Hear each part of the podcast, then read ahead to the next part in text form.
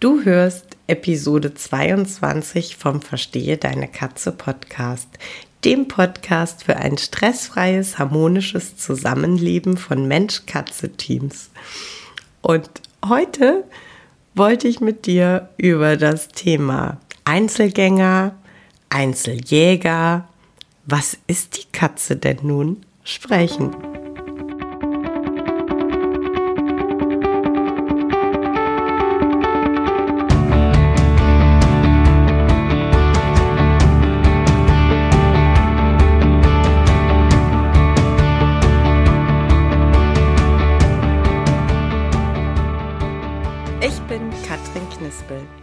Expertin für Angst- und Aggressionsverhalten bei Katzen.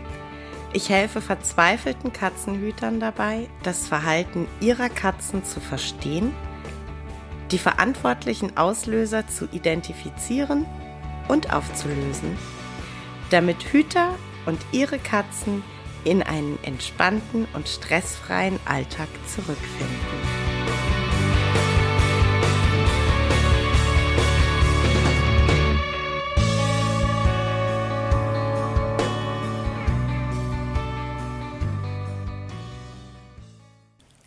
Hallo, schön, dass du heute wieder reinhörst.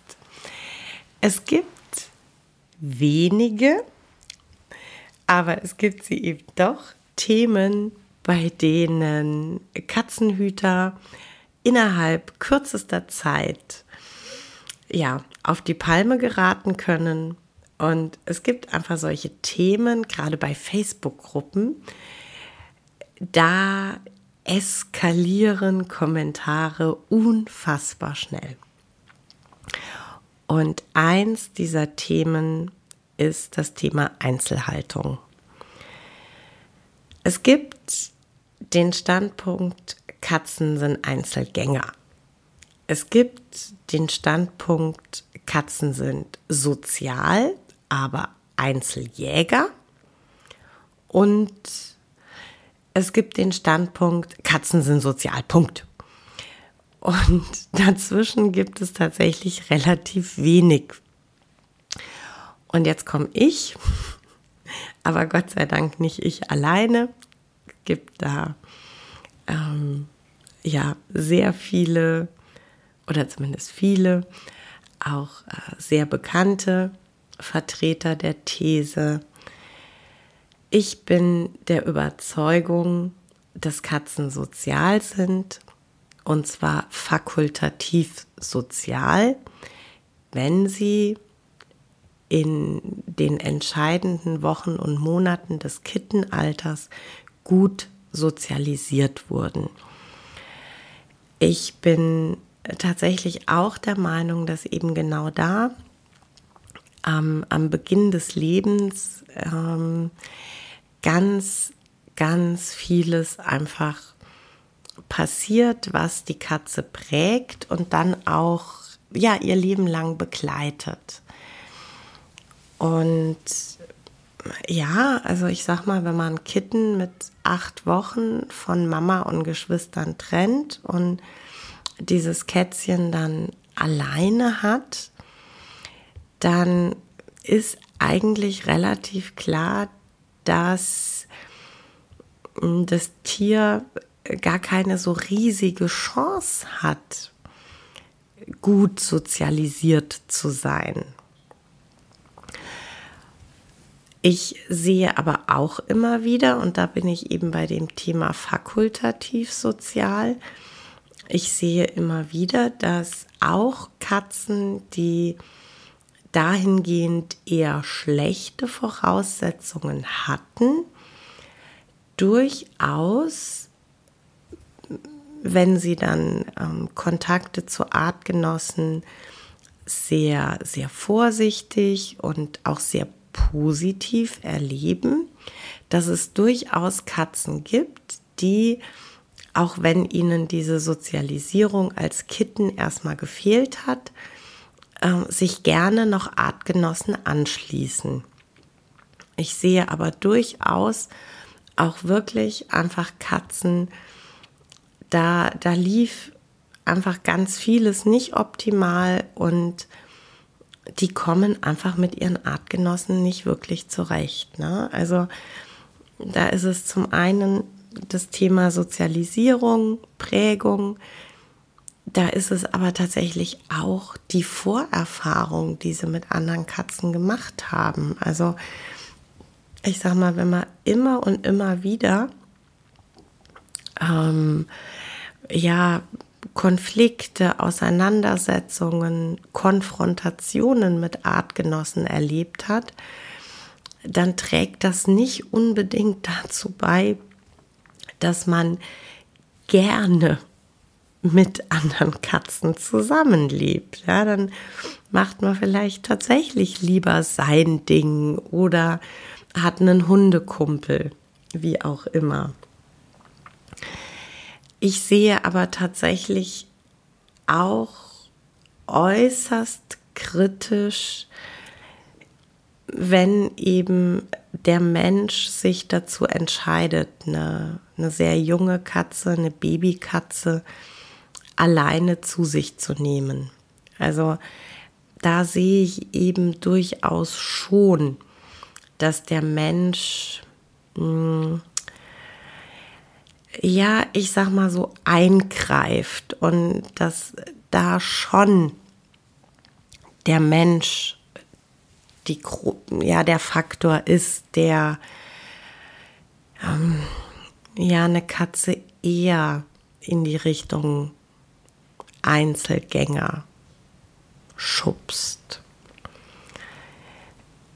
Ich ähm, lege halt wirklich großen Wert darauf, anzuerkennen, dass Katzen fakultativ sozial sind, also dass sie ja, Individuen sind und sehr individuell entscheiden, ob sie mit Artgenossen zusammenleben möchten, wie ein Zusammenleben aussieht ähm, und mit wem sie zusammenleben möchten. Also ich ähm, erkläre euch ja auch immer und immer wieder, aber weil es so ein wichtiges Thema ist, wenn es darum geht, dass man Katzen vergesellschaften möchte, dass man wirklich mit viel Feingefühl einfach schauen muss, dass ähm, die Tiere gut zusammenpassen, eben weil bei Katzen nicht die Tatsache entscheidet, das ist ein Artgenosse, äh, sondern bei der Katze entscheidet einfach die Sympathie. Mag ich, mag ich nicht. Und was ich tatsächlich auch in, ja, tatsächlich in hohem Maß verwerflich finde, ist, dass dann oft Filme und Fotos gepostet werden von, von Katzen, die sich ausgiebig gegenseitig putzen und Stapel liegen und kuscheln und dass man dann eben immer sagt, möchtest du das deiner Katze vorenthalten? Und ich weiß, dass bei vielen Hütern dann einfach der Wunsch entsteht, dass die eigenen Katzen auch so zusammenleben und ähm, ja auch die Vorstellung sich manifestiert, dass so das Zusammenleben aussehen muss und dass das harmonisches Zusammenleben bedeutet. Das ist aber einfach nicht so. Das, das kann man so einfach nicht pauschal sagen. Also es gibt durchaus Katzenrassen, die ähm, deutlich ähm, ja deutlich mehr auf Körperkontakt stehen aber vor allen Dingen gibt es einfach ähm, ja, individuelle Persönlichkeiten. Ne? Und es gibt einfach diese Katzen, die, die wirklich aneinander kleben und die sich halt permanent im, im Ohr rumschlecken äh, und, und hier am Pfötchen ähm, knabbern und dort am Öhrchen und hier und da und hast du nicht gesehen. Und es gibt halt die Katzen, die total glücklich und harmonisch miteinander leben, die aber ganz großen Wert drauf legen, dass sie ähm, ja in individuellem Abstand zueinander liegen und schlafen und die ja keinen großen Bedarf drin sehen, äh, gemeinsam zu kuscheln. Und deshalb finde ich das einfach immer total schwierig, wenn man solche ähm, Filme so ständig zeigt, eben weil es ja auch ein falsches Bild einfach vermittelt. Und ja, deshalb, also ich finde in, in meiner Beratungspraxis eine Aufgabenstellung, die, die ich eigentlich nicht, nicht, nicht nur eigentlich, die ich nicht lösen kann, ist, wenn auf mich jemand zukommt und sagt, äh, das hier ist meine Katze, das und das ist ihre Lebensgeschichte. Ist die Katze lieber Einzelprinzessin oder soll ich ihr eine Partnerin oder einen Partner dazu holen? Das ist eine Frage, die ich nicht beantworten kann. Also schon mal überhaupt nicht so ad hoc, ähm, aber auch ganz generell ist das tatsächlich eine Frage, da also bin ich auch ganz ehrlich, da steige ich aus und ähm, sage das dann auch den Hütern, die da anfragen. Denn mir fehlt da einfach der Einblick. Ja, also ich habe ja auch tatsächlich gar nicht die Möglichkeit, die Katze so zu begleiten und in unterschiedlichen Situationen zu beobachten und das dann zu bewerten, ähm, um da eine Entscheidung zu treffen. Und da bin ich tatsächlich, mm, ja, einfach an dem Punkt, wo ich sage, kommt die Katze aus dem Tierschutz, dann verlasst euch bitte auf die Aussagen des Vereins, des Tierheims, der Pflegestelle. Denn die kennen die Katzen. Ich sag mal, in aller Regel ist es so, wenn die ein Tier als Einzeltier abgeben, dann haben die das Tier sehr genau beobachtet, haben mit ganz großer Wahrscheinlichkeit ähm, das Tier Kontakt zu durchaus auch mehreren verschiedenen anderen Katzen aufnehmen lassen und haben das dann irgendwann so bewertet. Und ähm, das ist eben, wie gesagt, einfach was, was ich in meiner Beratungspraxis mit euch gar nicht abdecken kann. Weil mir da einfach auch die Möglichkeiten fehlen. Und da wie gesagt, geht meine Bitte ganz klar dahin, vertraut da der Stelle, von der ihr die Katze vermittelt bekommen habt. Wie ist es jetzt aber, wenn ich jetzt sage, Katzen sind fakultativ sozial? Was kann ich als Mensch da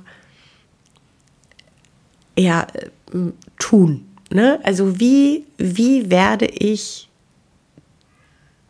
dieser Persönlichkeit gerecht? Und ich bin der Meinung, das geht wirklich so blöd, wie es klingt, aber das geht wirklich ganz vorne los. Also wenn ihr euch entscheidet, dass ihr ähm, Kitten oder sehr junge Katzen zu euch nehmen wollt. Also ganz speziell bei Kitten. Ähm, es gibt nur zwei Quellen, die ich euch ans Herz legen kann und möchte. Das ist einmal der seriöse Tierschutz und einmal die, ja, die seriöse Zucht. Ähm, wobei ich da jetzt kein großes Fass aufmachen werde, was in meinen Augen seriöse Zucht ist. Vielleicht mache ich da mal eine eigene Folge drüber. Oder mal wieder ein Live, mal schauen. Ähm, aber das sind tatsächlich die beiden einzigen Quellen in meinen Augen, um sich äh, Kitten, Jungkatzen ähm, auszusuchen. Und dann ist es wirklich so, dass ich sage, also absolutes, wirklich absolutes Minimum zwölf Wochen bei Mama und Geschwistern. Jetzt ist es im äh, Tierschutz manchmal so, wenn eine verwilderte Mutterkatze kommt mit Jungen oder die dann ähm, im Tierschutz ähm, ihren Wurf bekommt, dass der Wurf früher von der Mutter getrennt wird. Das hat dann allerdings auch wirklich Gründe und das ist dann auch ähm, nicht leichtfertig. Ähm, der Hintergrund ist dann, dass man versucht, so ein bisschen zu verhindern, dass die, die Angst und Ablehnung, die die Mutterkatze Menschen gegenüber zeigt, ähm, sich ja auf die Kitten überträgt, weil die das Verhalten dann erlernen. Die Kitten bleiben dann aber zumindest, wenn alles seriös läuft, in ihrem Geschwisterverband und werden auch nicht dann mit acht Wochen ähm, vermittelt. Also mindestens zwölf Wochen bei Mama und Geschwistern im Familienverband, um eine Sozialisierung zu erfahren. Ein so kleines Kitten niemals alleine, immer mit einem passenden Partnertier. Das ist für mich wirklich so der, der Grundstein, um den sozialen Tieren Katze, die Sozialisierung und dann das soziale Miteinanderleben zu ermöglichen. Und ähm, wenn man sich für schon adulte Tiere, dann speziell im Tierschutz oder ähm, manchmal dann Kastraten aus einer seriösen Zucht entscheidet, dann auch wenn das Tier sozial ist und wenn das Tier mit anderen Katzen lebt im Tierschutz, immer mit einem passenden Partnertier. Ähm, seriöse Züchter geben ihre Kastraten eigentlich nie in Einzelhaltung ab. Ähm, entweder haben sie ohnehin ein passendes Partnertier, das mit abgegeben wird, oder sie legen Wert darauf, dass schon ein passendes Tier vorhanden ist. Und ähm, bei Tierschutzvereinen ist es dann ja in aller Regel eben auch so, dass es meistens dann ja auch schon Tiere gibt, die entweder in einer Zweierbox sitzen oder die ähm, in, in einer Größe, in einem größeren Raum oder wie auch immer ähm, in einer größeren Gruppe sitzen. Aber da wissen die Pfleger tatsächlich in aller Regel sehr, sehr genau, welche Tiere da ähm, einfach Draht zueinander haben, eng befreundet sind. Und ähm, dann hört einfach da drauf und ähm, reißt da dann einfach nicht ähm, tolle Teams auseinander, die gut funktionieren, sondern ähm, freut euch drüber, dass ihr schon eine, eine gut funktionierende Einheit, ein Team ähm, bekommen könnt. Und ähm, wenn es so ist, dass ihr zu einem schon vorhandenen Tier ein zweites Tier dazu nehmen wollt, da ist es dann wirklich so, schaut euch euer Tier ganz genau an, beschreibt es so ehrlich und so klar wie möglich und geht dann in den Tierschutz und sagt, passt auf, ich habe hier einen Kater, vier Jahre alt, so und so und so ist er charakterlich ähm, und dazu suchen wir jetzt ein passendes Partnertier. Und auch da haben die Tierpfleger in aller Regel wirklich ähm, ein gutes Gespür, die kennen ihre Katzen, die können euch wirklich gut sagen, ähm, wen sie da ähm, entsprechend einschätzen.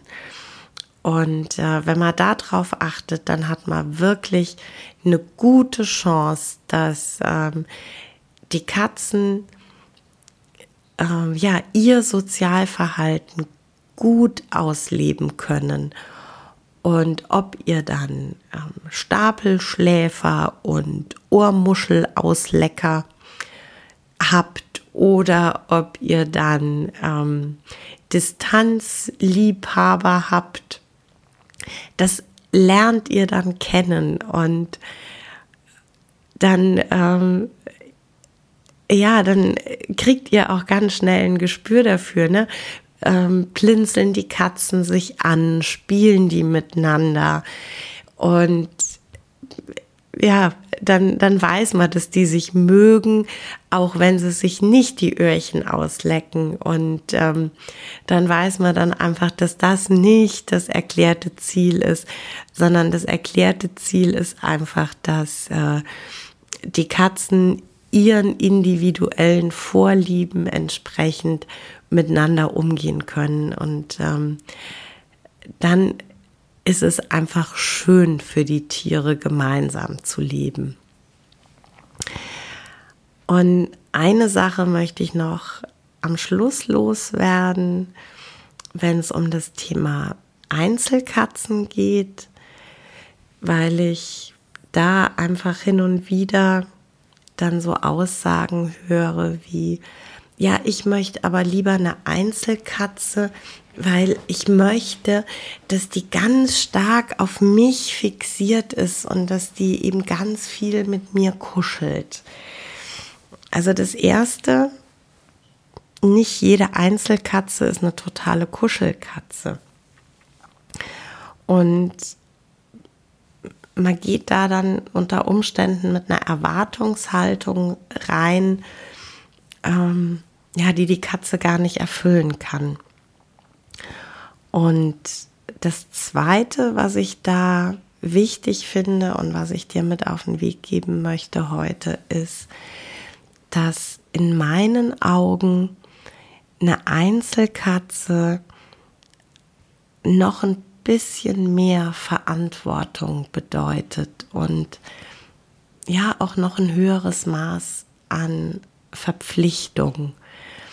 Denn wenn du dich bewusst für eine Einzelkatze entscheiden möchtest, dann musst du dich auch bewusst dafür entscheiden, dass du mehr Zeit mit ihr verbringen musst, dass du mehr Beschäftigung mit ihr einfach ähm, ja gestalten musst. Du musst dann der Part des Sozialpartners sein.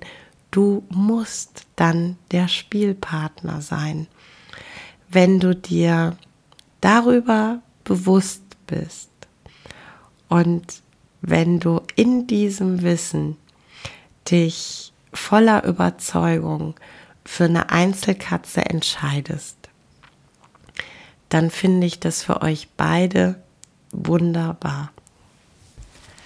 Ja, das war's für heute mit dem Verstehe deine Katze Podcast, dem Podcast für unschlagbare Mensch-Katze-Teams. Ich freue mich, wenn du den Podcast mit anderen Cat People teilst, wenn du äh, mir eine Bewertung dalässt oder einen Screenshot machst und bei Social Media teilst, mich und andere Cat People text. Ich danke dir für deine Unterstützung und wie immer am Ende von Verstehe deine Katze, knuddel deine Katzen.